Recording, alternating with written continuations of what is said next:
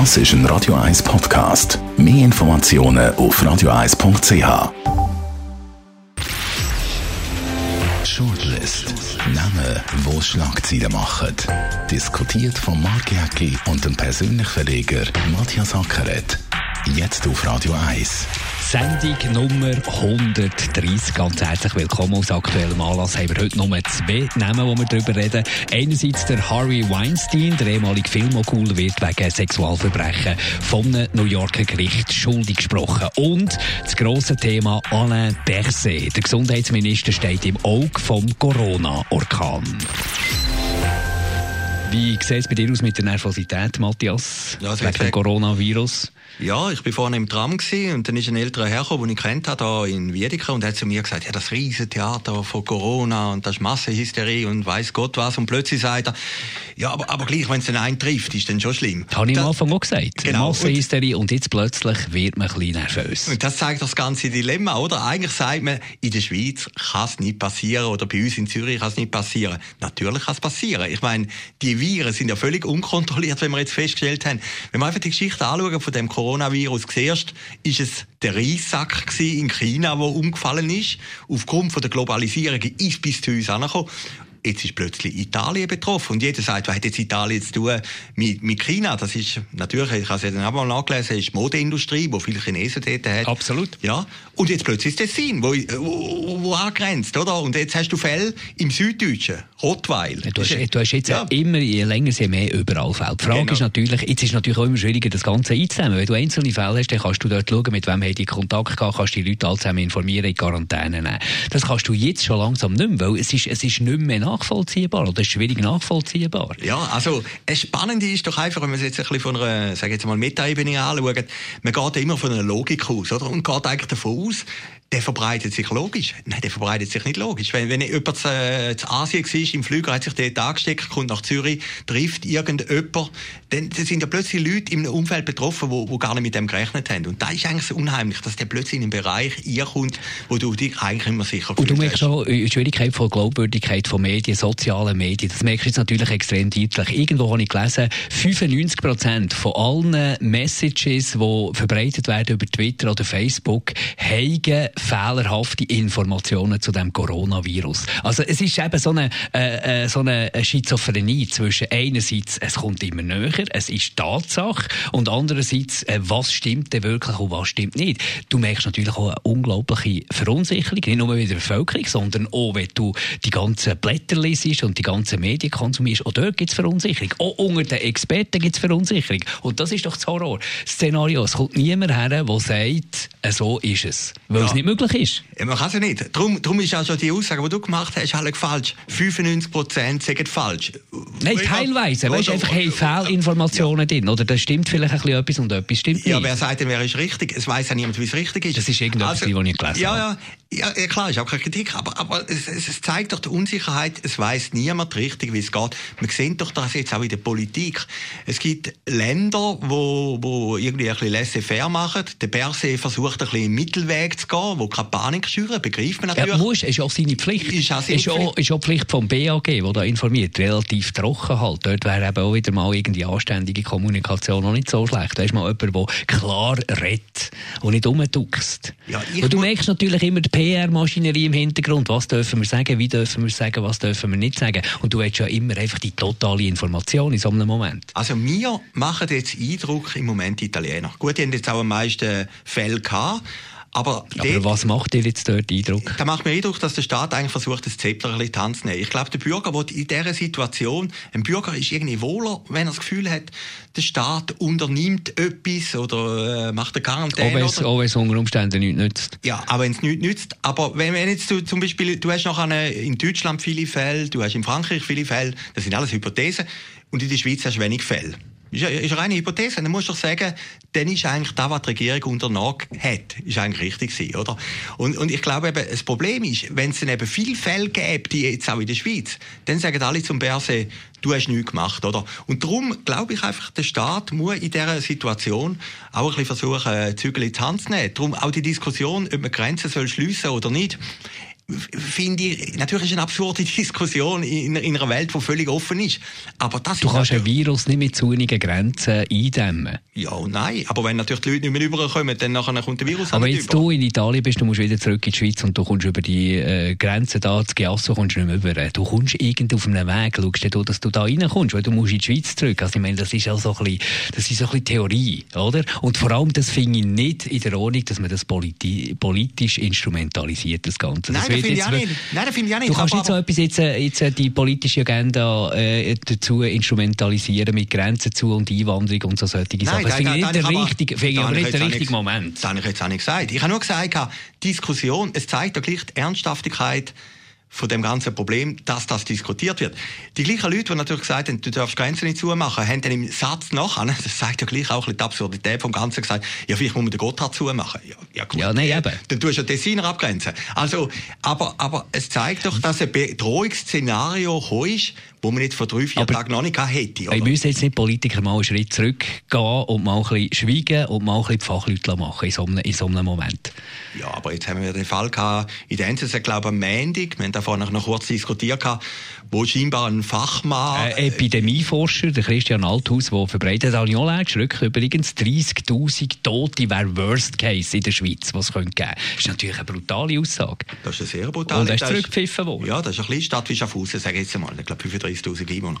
Ja klar, jetzt ist ja die Frage, wenn jetzt der im Fernsehen auftritt oder im Radio mit dieser Message, dann hast du natürlich noch eine Verunsicherung noch grösser, oder? Ist der, darf der informieren oder darf der nicht?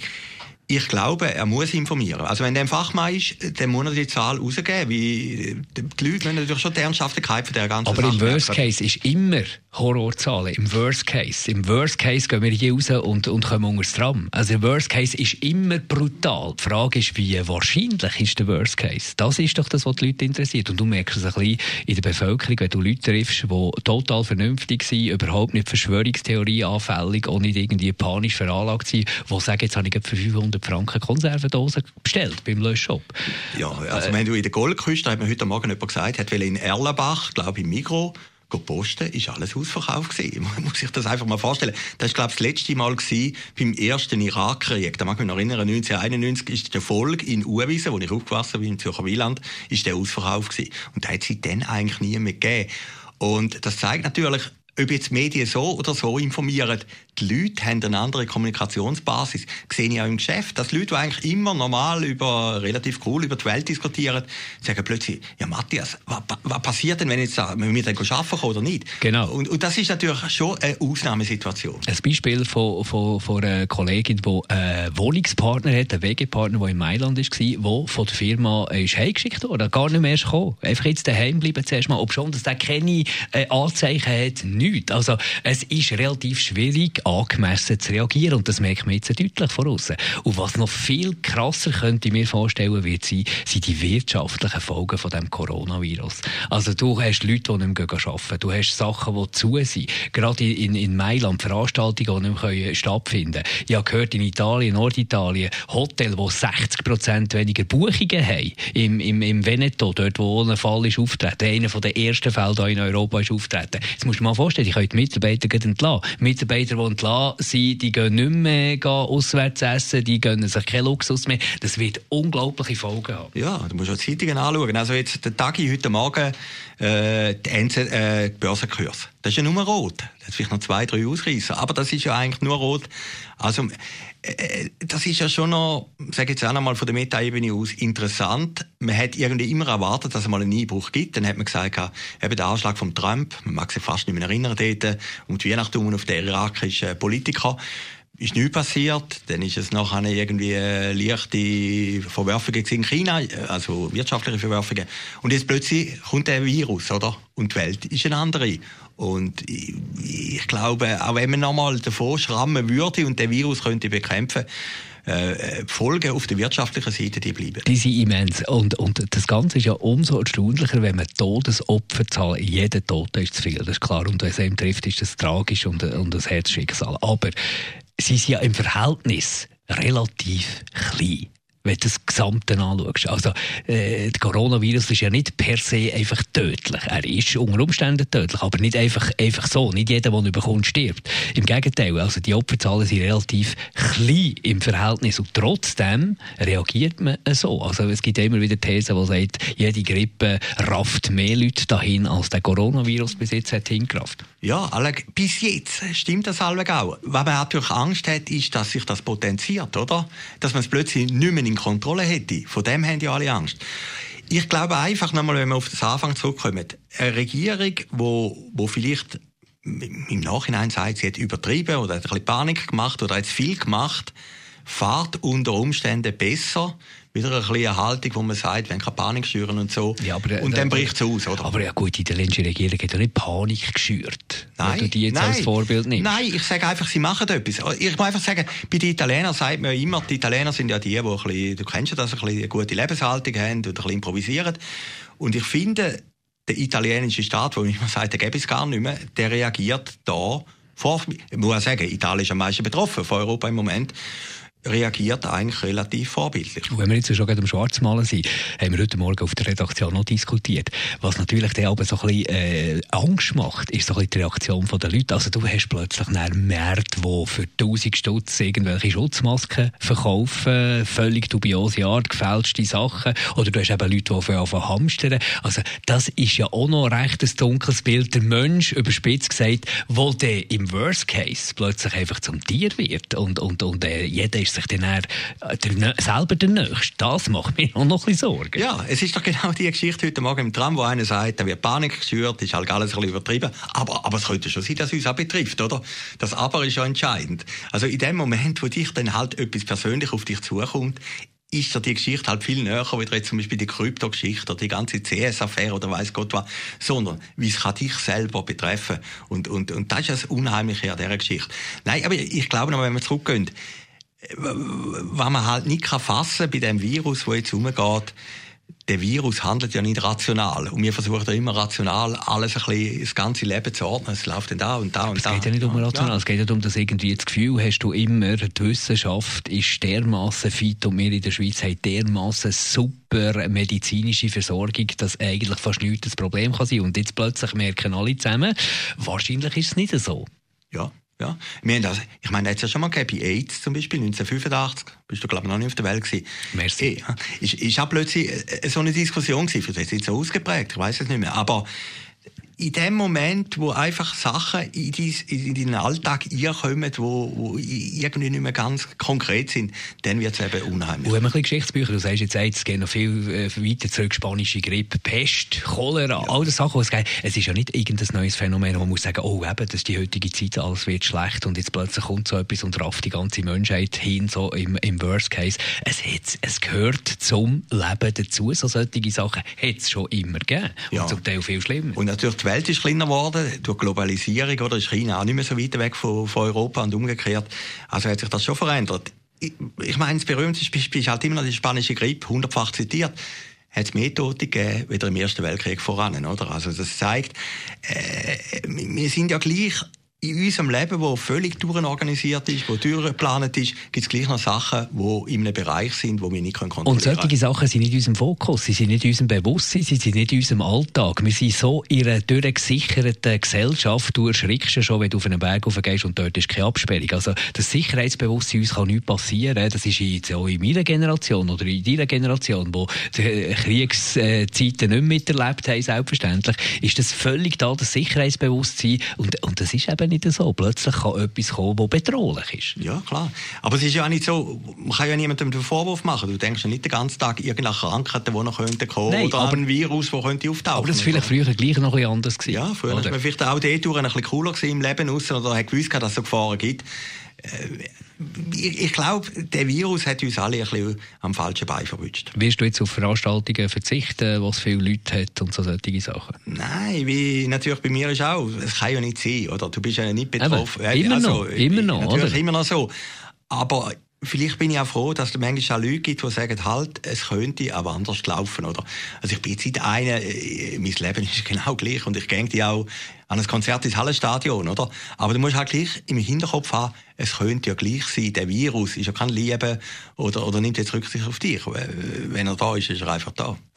Völlig anderes Thema. Harvey Weinstein hat auch äh, Schlagzeilen gemacht. Der ehemalige Filmmogul wird wegen Sexualverbrechen einem New Yorker Gericht schuldig gesprochen. Dort hat die, die Jury, das kennen wir ja nicht, die Jury, die da das Urteil fällt, hat dort relativ lang beraten. Also so einfach haben sie sich gleich das wahrscheinlich nicht gemacht und sind darum wahrscheinlich zum richtigen Urteil gekommen bei dem Harvey Weinstein. Und das sind natürlich jetzt all die Opfer, die da auftauchen. Sie hat ja den MeToo-Begriff äh, oder die MeToo-Debatte Debatte ausgelöst schlussendlich der Harvey Weinstein? Ja, ist der Auslöser von der ganzen MeToo-Geschichte, oder? Wo der Sohn, glaube von Woody Allen hat den Artikel geschrieben und hat den Weinstein eigentlich attackiert und dann ist eigentlich das Ganze ins Rollen gekommen. Interessant bei dem Film, höchstwahrscheinlich ist das Urteil auch gerecht. Ich habe einen Film gesehen, so eine Dokumentation, ist im Kosmos gelesen äh, über ihn und, und ja, er ist ja schon mal verurteilt gewesen und hat dann können außergerichtlich das ganze Problem lösen. Man, man hat das gewusst, scheinbar in Hollywood, immer so in Hollywood, äh, dass der ein Schmierfink ist, oder? Aber es hat lange Zeit niemand etwas gesagt und es ist lange Zeit niemand an die Öffentlichkeit gegangen, oder? Das hat mich immer verwundert. Er ist einmal Gast am Zürich Filmfestival. Das ist ein grosser Startgast ja, oder? Alle sie haben sich mit ihm ablichten und genau. haben Freude gehabt, dass er da ist. Gut, genau. würde ich jetzt einmal umstellen, dass man da nicht so Bescheid hat gewusst Nein, über Harvey Weinstein. Nein, nicht gewusst. Aber, aber sicher in Amerika, die, die Leute, die im Filmbusiness sind. Aber es ist doch so, solange das eine äh, Jobs generiert, solange das eine die Maschine und Party am Laufen lässt und wenn man profitiert selber, dann schweigt man. Ja, und dann hat es halt einfach eben jemanden gebraucht, der das Ganze ausgelöst hat. Und, und äh, ich glaube, ich kann mich erinnern, so eine lange und riesengroße Debatte und vielleicht sogar so ein einen gesellschaftlichen Umschwung, äh, wo das ausgelöst hat, das habe ich glaube noch gar nie erlebt. Nein, das ist schon noch faszinierend. Also, es kann ja sein, der Artikel ist dann erschienen, glaube ich, in einer grossen Zeitung. Und äh, es, es hätte ja noch können sein, dass ein Gegenstimmen kommen und sagen, nein, es, also das stimmt nicht und bla bla bla. Ist dann nicht passiert. Also die Dämme Genau, das ist ausgeblieben. Das hat mich eigentlich am meisten überrascht. Der Damm ist dann mitgebrochen gewesen, und dann sind immer weitere Frauen gekommen, hinführen, die, die gesagt haben, es hat natürlich auch Leute gegeben, die von ihm profitiert haben, wie du gesagt hast. Die sind vielleicht jetzt äh, plötzlich im Dunkeln gewesen, haben nicht mehr gesagt. Ich glaube, der Woody Allen ist der Einzige, der ihn verteidigt hat. Ja, und, und aber es, das Gericht hat sich sicher sehr schwer Strafmaß fehlt ja noch. Strafmaß Zwischen 5 und 25 ja. Jahren ist, glaube ich, alles möglich. Gut, aber das wird halt relativ hoch sein. Also, ich nehme an, das Gericht hat sich mit dem Fall auseinandergesetzt, aber es ist klar gewesen, äh, ein Freispruch geht in dem Fall einfach nicht mehr. Das ist die Shortlist von heute mit Matthias Acker. Danke vielmals für mitzudiskutieren und zuzulassen. Bis nächste Woche. Shortlist mit dem Mark Jäcki und dem Matthias Ackeret. Zum Nachlesen und Abonnieren als Podcast auf radioeis.ch.